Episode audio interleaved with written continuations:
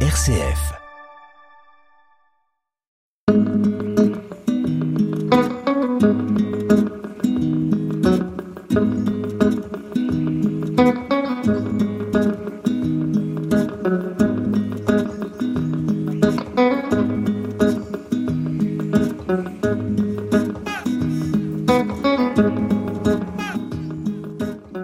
Voyage que je vous propose aujourd'hui a commencé euh, à Guy Rangrange, à la clinique Pasteur. C'est pas dans des circonstances assez euh, difficiles pour moi, puisque n'étant pas habitué à être malade, j'étais un peu désemparé euh, après avoir eu un petit souci de, santé. Et le hasard m'a conduit dans le cabinet du docteur Ibrahim Baklozel, qui est chirurgien à, la clinique Pasteur. Et au bout de dix minutes de conversation avec euh, Ibrahim Baklozel, euh, j'ai oublié que j'étais malade. J'ai oublié que j'étais malade, j'ai eu simplement le sentiment que j'étais en face d'un personnage absolument exceptionnel. C'est quelqu'un qui, dès que vous le rencontrez, vous communique une énergie absolument, euh, une énergie vitale, une énergie essentielle. C'est-à-dire que c'est le sourire, c'est l'énergie, c'est la vitesse, c'est c'est euh, quelqu'un qui vous rassure, surtout euh, quand on n'a pas l'habitude d'avoir été malade et d'être malade. C'est quelqu'un qui vous prend en main, qui vous dit que ça va bien se passer, tout va bien aller. Et puis euh, la, la, maladie devient accessoire, et puis on commence à parler euh, des hommes, de l'histoire, euh, des grands projets, des, des, belles choses. Voilà, c'est le talent de Ibrahim Baklozel, je crois, c'est de pouvoir enterrer les soucis qu'on peut avoir sur sa santé sous les belles choses de la vie. Au bout de quelques minutes euh, seulement, moi je lui racontais mes voyages et lui me racontait son projet. Son projet, euh, c'est de faire en sorte que le pays de son père, de, son papa, la Guinée-Conakry, échappe à un terrible fléau, celui de la pollution plastique. Euh, mais avant de développer ce, cet aspect, je voudrais dire que Ibrahim, ce qui est attachant chez lui, c'est qu'il vous rend très fier d'être français, d'être un citoyen français. C'est-à-dire que c'est quelqu'un qui est un pur produit et un produit absolument parfait de l'école républicaine. Voilà. Donc, euh, et pour, pour vous l'expliquer, le, je crois qu'il faut revenir un peu sur la, vie de ce, personnage. Le papa d'Ibrahim était militaire dans l'armée française. Et quand la Guinée-Conakry euh, est devenue indépendante en 1958, évidemment, le père d'Ibrahim a eu quelques soucis avec le, le nouveau pouvoir euh, incarné par Sékou Touré, et ils ont dû quitter le, pays pour venir s'installer à Lyon. Donc pour eux, ça a été des années un peu, euh, pour la famille euh, Baclosel, c'était un moment un peu difficile, une période très difficile à traverser. Et Ibrahim euh, s'en est sorti par l'école. C'est quelqu'un qui a toujours été passionné de médecine et de chirurgie, mais qui est passionné, qui est passionné de savoir, véritablement passionné de savoir. Et bien sûr, à l'école, il a eu des résultats absolument exceptionnels. À l'université, euh, c'est quelqu'un qui, tout petit déjà, j'en ai discuté avec des infirmières qui l'ont connu à cette époque-là, euh, adolescent venait euh, s'intéresser, venait dans les blocs opératoires parce que la chirurgie l'intéressait, le passionnait, il a toujours su qu'il ferait ça, que c'était sa passion, mais il a, c'est un homme de multiples passions et des passions qu'il conduit toutes avec la même intensité et avec la même sincérité. Voilà. Donc, euh, euh, le voyage commence dans son cabinet et il me parle de son projet euh, de faire en sorte que la, la Guinée soit dépolluée de tout ce plastique qui l'encombre, qui la recouvre. Véritablement, la, Guinée est recouverte de plastique, de plastique usagé. Euh, de, les côtes sont envahies de sachets plastiques, de vieux pneus, de bidons, de, de tout ce qu'on peut imaginer en plastique. Le Fouta de Jalon, qui est véritablement un des plus beaux paysages d'Afrique, est absolument saccagé par la pollution plastique, et en particulier une forme de pollution plastique, c'est celle euh, qui est provoquée par les sachets d'eau que les, les Guinéens consomment simplement pour s'hydrater euh, au quotidien. Comme il n'y a pas, absolument pas de distribution d'eau, eh bien, euh, il y a des vendeurs de rue qui leur distribuent des sachets d'eau et les Guinéens en consomment euh, mais des, des milliards euh, chaque année. Et ces sachets d'eau, ben, ils sont simplement jetés dans la rue. Ça finit dans les canaux d'évacuation des eaux usées. Et quand il y a de la saison des pluies, euh, ces milliards de sachets obstruent absolument tout et les eaux montent dans les rues de Conakry. Et c'est absolument, comment dire, c'est un enfer humide.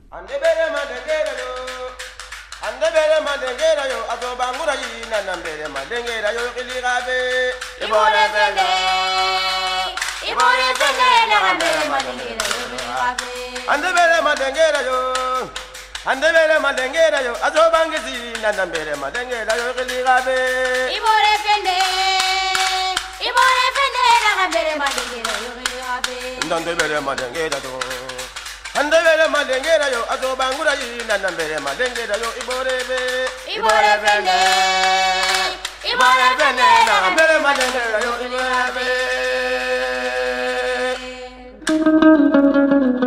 Peregrinus Jean-Marie Ozat nous raconte. Pourquoi la situation euh, est, aussi effroyable en, Guinée-Conakry aujourd'hui euh, Il y a une explication, euh, c'est la corruption. Parce que ce pays est absolument béni de la nature. C'est le château d'eau de l'Afrique, c'est-à-dire que les grands fleuves africains prennent leur source en Guinée. Le Fouta de Jalone est véritablement un château d'eau. il y a la mer qui est extrêmement poissonneuse. Il y a les forêts, il y a euh, la, une terre qui est tout à fait véritablement fertile. Il y a absolument tout. Et dans le sous-sol, le sous-sol est d'une richesse absolument incroyable, en particulier avec la bauxite. la Guinée est le deuxième producteur mondial de bauxite. La bauxite, c'est ce dont on fait l'aluminium. Donc la Guinée, c'est une espèce de d'émirat minerais halieutiques et agricole en potentiel. Et c'est un des pays les plus effroyablement pauvres que l'on puisse euh, visiter en Afrique. Alors pourquoi? Ben Simplement parce qu'il y a eu une corruption euh, épouvantable qui, euh, qui a gangréné ce pays depuis son indépendance en 1958. Et les Guinéens n'ont absolument pas profité des ressources du pays. Rien. C'est-à-dire que rien n'a été redistribué par les différents dictateurs qui se sont succédés à la tête du, du pays qui eux vivent bien sûr euh, bon, un train de vie de dictateur, mais le pays n'a rien. C'est-à-dire que quand vous arrivez là-bas, en, Guinée-Conakry, il n'y a pas de route, il n'y a pas de rue. Euh, l'aéroport, c'est une caricature d'aéroport. Tout est caricatural. La, corruption est tellement épouvantable qu'elle a, donné, a des formes caricaturales à tout ce qui pourrait incarner la vie publique et les services publics. Bien sûr, il n'y a absolument pas de distribution d'eau. C'est-à-dire que l'eau pure qui est absolument disponible partout en quantité énorme, eh ben les Guinéens, n'y ont pas accès parce qu'il n'y a pas de distribution d'eau. Il n'y a pas de tuyaux, il n'y a pas de robinet, il n'y a pas de conduite, il n'y a rien. Et donc, c'est devenu euh, le marché captif de tous ces vendeurs de sachets d'eau qui, euh, proposent leurs leur produits aux Guinéens dans la rue. Et alors, les Guinéens de bonne foi achètent ces sachets d'eau euh, parce qu'ils sont persuadés que cette eau est pure et qu'elle est bonne pour leur santé, parce que ces sachets sont euh, recouverts d'une publicité qui leur dit que euh, il y a tous les minéraux dans cette eau, qu'elle est absolument pure, qu'elle a été vérifiée, qu'il n'y a pas de bactéries dedans. Et en fait, ces sachets d'eau contiennent un véritable bouillon de culture, c'est-à-dire que les prises d'eau pour les remplir en sous-sol sont souvent creusées à côté des latrines. Euh, elles sont chargées en matière fécale. Elles sont chargées de tout ce qui est possible de infectieux et qui peut rendre les gens malades. Donc les gens, en fait, en buvant, s'empoisonnent, s'empoisonnent euh, constamment. Donc il y a, un empoisonnement immédiat par, la, pollution bactérienne, mais il y a un empoisonnement à moyen terme euh, par les perturbateurs endocriniens. Ces sachets sont fabriqués essentiellement par des entreprises chinoises et indiennes. Bien sûr, ils sont fabriqués dans le plastique de la plus mauvaise qualité qui soit. Et donc, ces sachets qui sont exposés à la chaleur, à l'humidité, libèrent dans l'eau qu'ils contiennent euh, énormément de perturbateurs endocriniens et le nombre de, le, nombre de cancers euh, et de cancers de la prostate en particulier qui se développe en Guinée-Conakry, est absolument effroyable. Parallèlement, bien sûr, comme il n'y a aucune infrastructure euh, viable et qui fonctionne en Guinée, le système de santé est totalement euh, lui aussi caricatural. C'est-à-dire que les médecins euh, guinéens qui sont très bien formés, souvent très bien formés, qui sont souvent formés en France. Moi, j'en ai croisé qui avaient été formés, qui avaient fait leur internat à Valence, dans la Drôme, se retrouvent en Guinée-Conakry, mais sans rien, absolument rien pour opérer, rien pour soigner. Et ils sont absolument totalement désespérés. Et c'est là que euh, Ibrahim Baklozel a une, comment dire, une, influence euh, incroyablement bénéfique sur ces gens-là qui sont découragés, c'est qu'il vient euh, de, de en Grange, passe son temps à euh, des jours et des jours à opérer dans des conditions épouvantables pour montrer que bon, on peut y arriver, on peut quand même sauver des gens, on peut sauver des gens. Il faut pas se laisser accabler par le manque de moyens qui est flagrant, qu'il dénonce, euh, contre lequel il ne cesse de hurler, mais il faut quand même essayer de sauver des gens.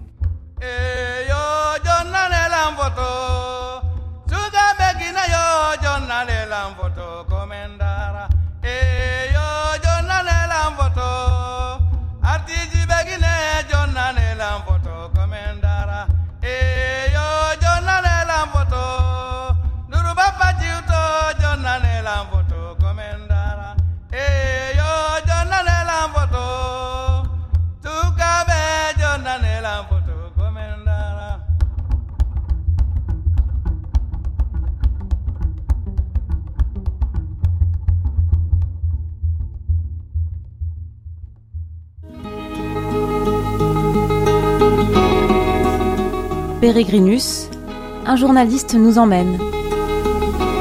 Je voudrais simplement faire une parenthèse pour euh, essayer d'évoquer ce que c'est qu'une séance au bloc opératoire de l'hôpital euh, universitaire, donc probablement le meilleur hôpital public de Guinée-Conakry. Comment vous dire des bâtiments mangés par la moisissure, des bâtiments mangés par la rouille, avec énormément de personnel qui, va d'un bâtiment à l'autre, un peu désemparé, absolument désemparé, et puis des tas de gens qui sont euh, désemparés parce qu'ils sont malades et que comment dire, ils sont euh, contaminés par le désespoir de ceux qui sont qui sont supposés les soigner, parce que ceux qui sont supposés les soigner, bah, n'ont rien pour les soigner, à part un dévouement absolument incroyable. Et puis ceux qui attendent, qui sont en désespoir de soins, bah, tout ce qu'ils ont à offrir, euh, comment dire, pour aider, c'est une espèce de d'immense patience et il faut voir ces, ces patients qui sont euh, assis dans les coursives de l'hôpital et qui attendent, qui attendent, qui attendent, qui attendent. Et ce qui est assez étonnant, ce qui m'a marqué, c'est une espèce de silence. C'est-à-dire que personne ne se plaint. Les, gens souffrent, on le voit qu'ils souffrent. C'est évident, la, souffrance marque les visages, mais personne ne se plaint. Personne ne, personne ne récrimine. Ils savent que de toute façon, les, soignants sont là pour en faire le maximum, mais qui n'ont rien pour faire. Voilà. Donc euh, les gens attendent. Et puis des fois le miracle se produit. Et le miracle, c'est souvent Ibrahim Baklozel qui vient avec euh, les bistouris qu'il a pu récupérer, euh, qu'il a pu acheter sur ses fonds propres en France. Il vient avec des sondes, il vient avec du fil de suture, il vient avec euh, des compresses, il vient tout ce qu'il peut amener dans sa valise et puis il opère, il opère, il opère et puis euh, et c'est une opération. Il faut imaginer ce que c'est l'exercice, la performance physique que c'est d'opérer dans ces conditions, c'est-à-dire qu'on est dans un bloc totalement délabré, on s'en servirait même pas en France euh, pour stocker pour stocker du matériel ou pour mettre des, des vieux balais. il fait une chaleur absolument épouvantable. Comme il n'y a pas de matériel, les opérations durent très très très longtemps. Euh, les médecins, les infirmières sont debout pendant des heures, des heures et des heures. Ils opèrent en ayant perpétuellement la crainte que quand on va dire bistouri ou compresse, eh ben l'assistant dise il y en a pas, il y en a plus, il n'y a plus rien. Il faut trouver, un, il faut trouver un moyen de sauver la personne qui est sur euh, la table, de la sauver absolument. Euh, ben sans rien. Il faut faire, il faut faire face constamment à l'imprévu, à l'épouvantable, à, à des événements qui feraient que n'importe quel chirurgien dans n'importe quel pays du monde dirait bah écoutez moi je laisse tomber, euh, ben je peux pas, j'y arrive pas. Et eh ben Baclozel lui dit bah on va trouver une autre solution, on va trouver une solution. Et moi je l'ai vu euh, sauver des gens, opérer des gens, alors que les médecins autour de lui disaient Ben non, ça vaut pas le coup, on n'y arrivera pas. Il m'a dit, on va y arriver, regardez, hop, hop, on va passer par là, on va faire ci, on va passer, on va suturer ici, on va reprendre par là, et ça marche. Et il sauve des gens. Et il sauve pas des gens uniquement euh, sur la table d'opération, il les sauve à long terme, puisque il veut et il continue à espérer euh, que un jour il arrivera à faire en sorte que les Guinéens puissent boire leur propre eau propre.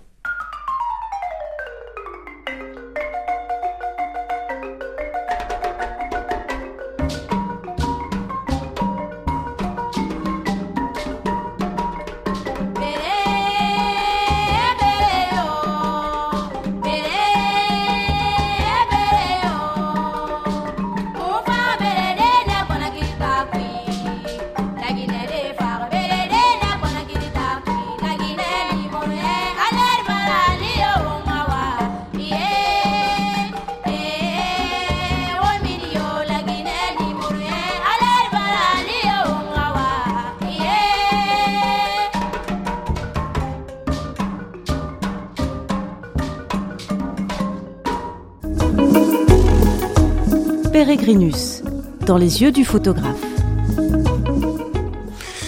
Alors, dès que Ibrahim Baklozel est sorti de, son bloc, bon, évidemment, la première chose qu'il fait, c'est d'essayer de motiver les jeunes médecins euh, guinéens qui ont été formés au Mali, qui ont été formés au Sénégal, qui ont été formés en France, et leur dire de pas, surtout de ne jamais baisser les bras. Voilà, euh, faut pas baisser les bras, qu'ils ont une responsabilité qui est bien trop importante euh, vis-à-vis de leur peuple pour que se permettre le, découragement leur est interdit. Et euh, il faut voir un peu le les gens qui viennent dans ces dans ces séminaires ou qui assistent aux opérations. Il faut voir un peu comment ils changent d'attitude entre le moment où ils rentrent dans le bloc en disant de toute façon ça peut pas marcher et puis le moment où ils en sortent en disant, mais c'est pas possible, ça a marché, et surtout je peux le faire. Moi aussi je peux le faire, je peux y arriver. Voilà, il m'a montré comment on pouvait y arriver. Dès que Ibrahim Baklozel sort du bloc, euh, a fini ses cours et ses, séances de motivation des médecins guinéens, il file dans le Fouta Jalon, à peu près deux heures de route de, de Conakry, et là il a monté une usine qui est en fait un forage d'eau pure et il a, euh, il a fait creuser un puits euh, profond d'où sort une, eau absolument pure. Maintenant, cette eau, il faut la distribuer et la distribuer euh, à des conditions de prix qui feront que les Guinéens pourront se l'offrir et à des conditions de d'organisation de la distribution qui fera que ça va pas accentuer la, la, la pollution plastique. Et donc, il a mis au, point un système de consignes euh, de bonbons d'eau de 20, de 20 litres euh, qui seront distribués par des, des livreurs à moto. Et ces livreurs euh, amèneront l'eau partout dans Conakry, de l'eau absolument pure, dans des bonbonnes qui sont réutilisables plusieurs dizaines de fois, donc elles ne seront pas jetées, elles sont consignées, donc les gens n'ont absolument aucun intérêt à les jeter. Et euh, tout sera payé par euh, téléphone portable, puisque ce qui marche bien, une des rares choses qui marche en, Guinée-Conakry comme en Afrique, c'est le téléphone portable. Donc pour quelques centimes, les gens vont pouvoir avoir une eau, une eau absolument pure.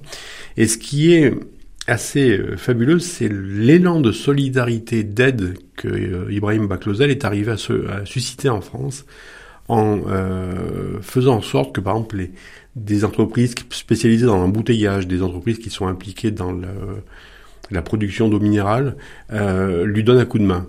Euh, il y a des, dizaines de, personnes qui ont euh, accepté de prendre des parts dans la société qui s'appelle l'eau de Mawa et qui, est en train de, mettre en place ce réseau très vertueux, mais vertueux dans tous les sens du terme, c'est-à-dire que c'est vertueux au sens écologique déjà, c'est vertueux au sens sanitaire, mais c'est surtout vertueux dans le sens où ça sort euh, la Guinée d'un système de comment dire de, de l'humanitaire désespéré.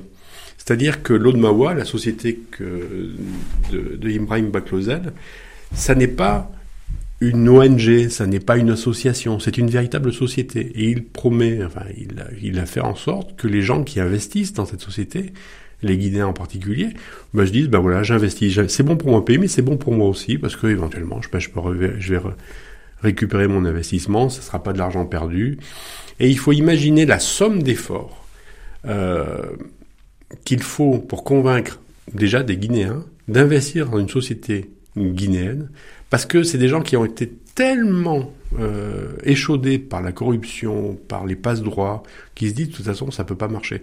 Eh bien, comme une opération sur le, au bloc opératoire avec ses médecins disent ça peut pas marcher, eh ben lui il fait en sorte que ça marche.